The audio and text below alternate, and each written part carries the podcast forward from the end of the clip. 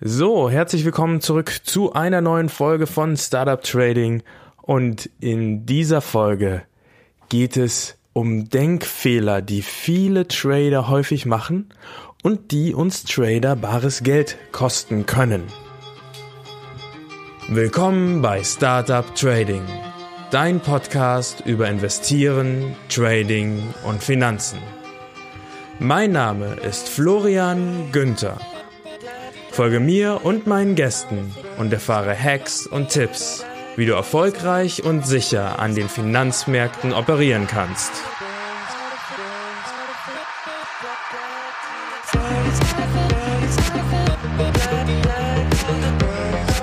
Der Podcast stellt keine Anlageberatung oder sonstige Empfehlung dar. Die dargestellten Analysen, Techniken und Methoden dienen ausschließlich Informationszwecken und stellen weder individuelle Anlageempfehlungen noch ein Angebot zum Kauf oder Verkauf von Finanzinstrumenten dar, sondern spiegeln lediglich meine oder die Meinung meiner Gäste wider.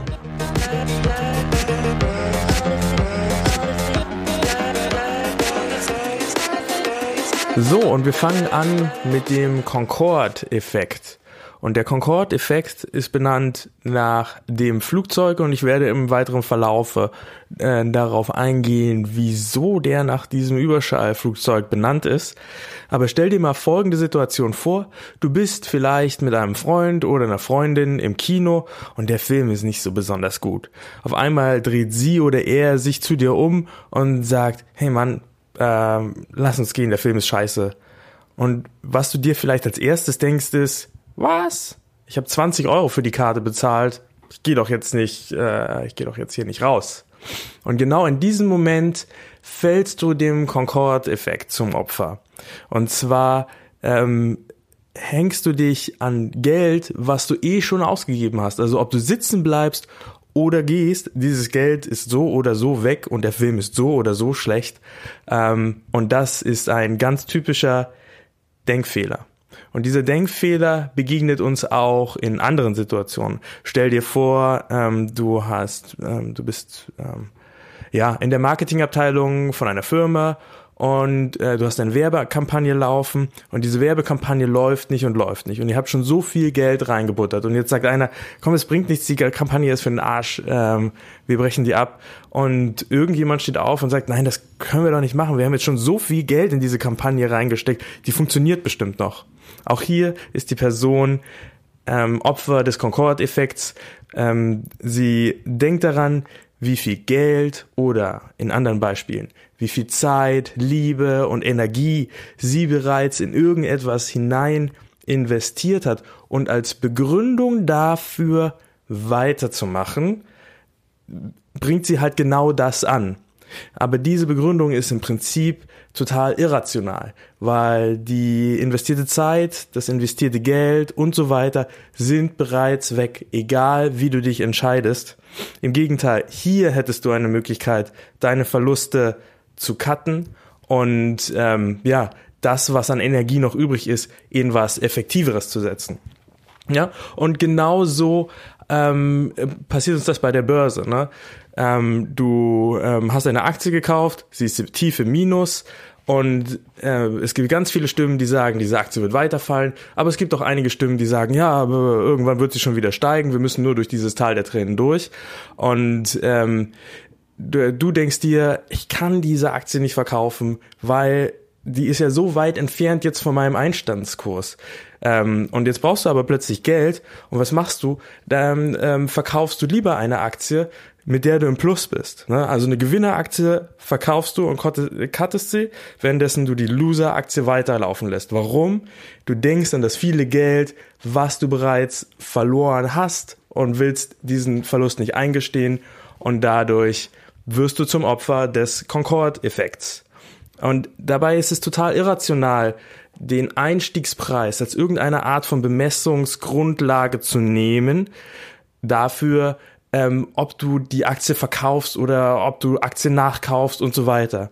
Das Einzige, was für dich eine Bemessungsgrundlage sein sollte in diesem Fall, ist doch, ähm, wie die Gewinn- oder die Verlustaussichten in der Zukunft aussehen, beziehungsweise welches Risiko in dieser Aktie jetzt für dich steckt Ja, wenn, es, wenn du einfach eine Aktie gekauft hast, okay, dann ist das Risiko ein Totalverlust. Wenn es sich jetzt um ein äh, gehebeltes Derivat handelt, dann ist dein äh, Verlust vielleicht viel größer als das Geld, was du bislang reingesteckt hast. Ne? Ähm, und natürlich als viertes ähm, könnten noch deine Opportunität, Opportunitätskosten eine Rolle spielen. Ähm, was bedeutet das? Das bedeutet, du könntest mit demselben Geld vielleicht woanders Geld gewinnen, ähm, entscheidest dich aber dafür, weiter zu verlieren, weil du ja schon so viel Geld hier verloren hast. Die ganze Sache macht keinen Sinn, aber sie passiert andauernd. Das ist ähm, einer der größten Denkfehler, der am häufigsten vorkommt und ähm, der passiert selbst Leuten, selbst Regierungen unterlaufen diesen ähm, Effekt. Ähm, und ähm, der Concorde-Effekt ähm, ist zum Beispiel den Regierungen von Frankreich und Großbritannien passiert und da kommt das Namensgebende her. Und zwar war dieses Überschallflugzeug extrem defizitär. Und trotzdem konnten sich die Regierungen nicht durchringen, dieses Prestigeprojekt abzuwürgen, weil sie haben ja schon so viel Geld da rein investiert. Ne? Wie würde das aussehen? Das wäre ja ein Eingeständnis der Niederlage und ähm, ja des Fehlers, den sie gemacht hätten. Oder auch der Vietnamkrieg. Wir können doch den Krieg jetzt nicht abbrechen, nachdem schon so viele unserer Soldaten gestorben sind. Alles Concorde-Effekt, der hier ähm, zuschlägt. Ja.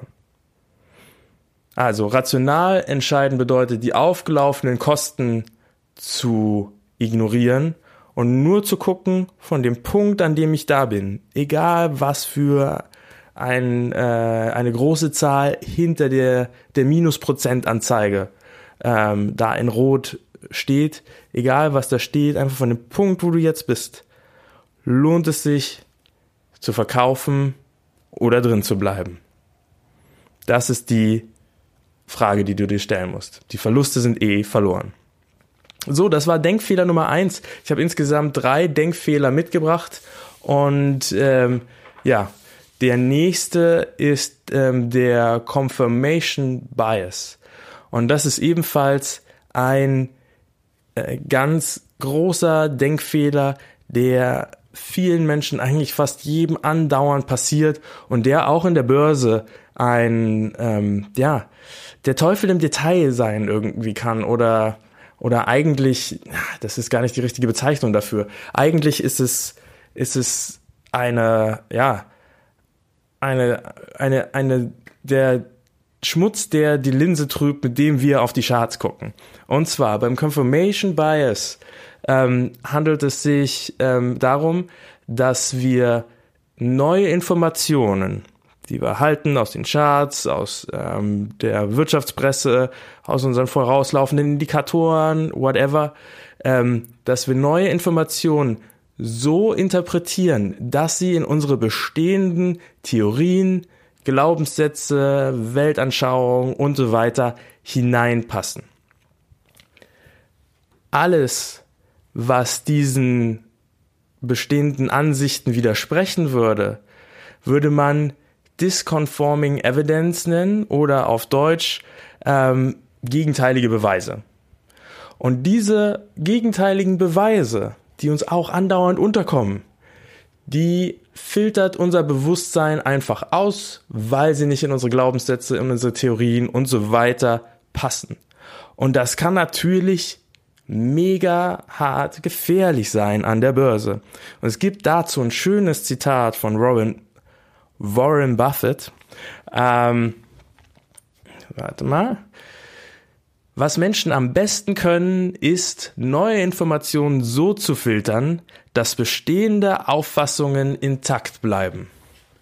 Ja, wir kriegen neue Informationen und wir filtern die Informationen raus, die unsere Theorie unterstützen und die, die unsere Theorie widerlegen würden, die lassen wir geflissentlich beiseite.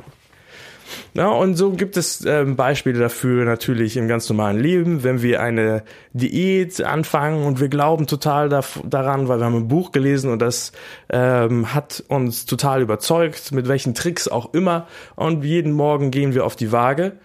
Wenn wir sehen, dass die Nadel ein bisschen niedriger steht als am Tag davor, dann sagen wir, ah, das liegt garantiert an der Diät.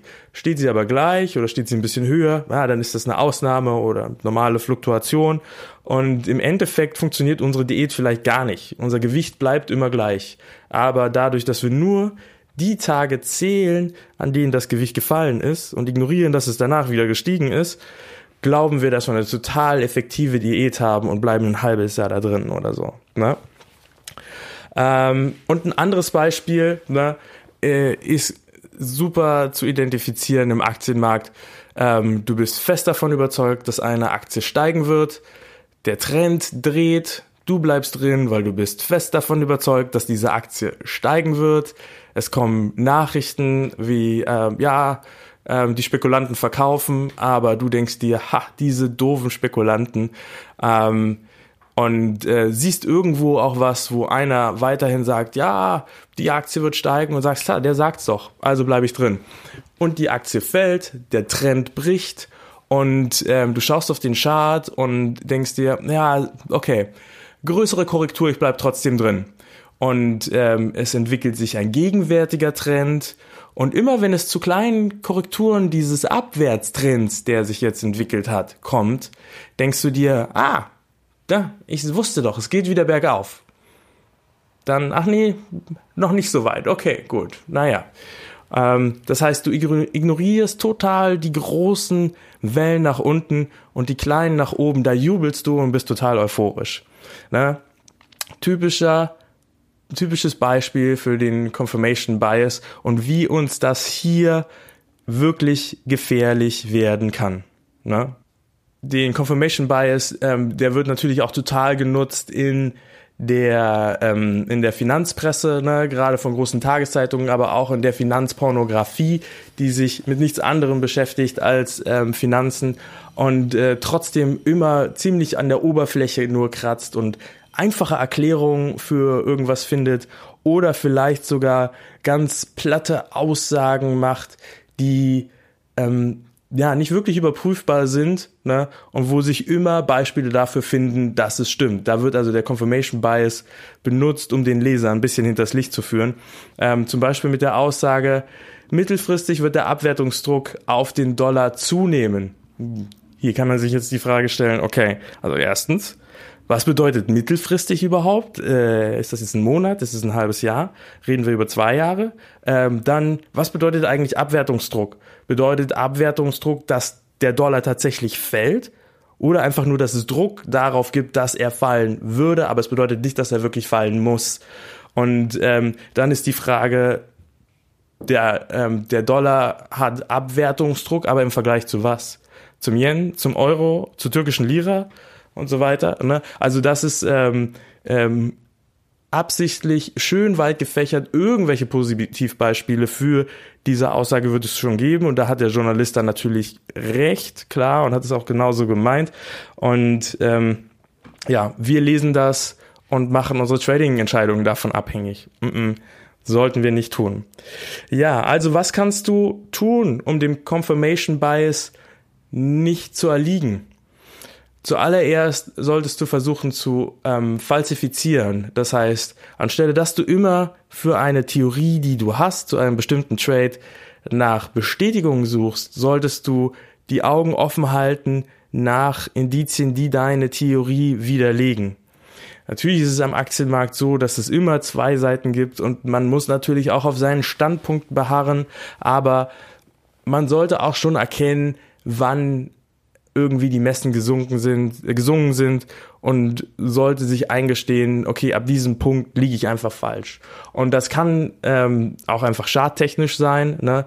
ähm, dass du sagst, wenn ich unter diesen Punkt falle, dann stimmt meine Theorie einfach nicht mehr. Dann ist, dann hat es nichts mehr mit dem zu tun, was ich ursprünglich wollte, und dann gehe ich raus.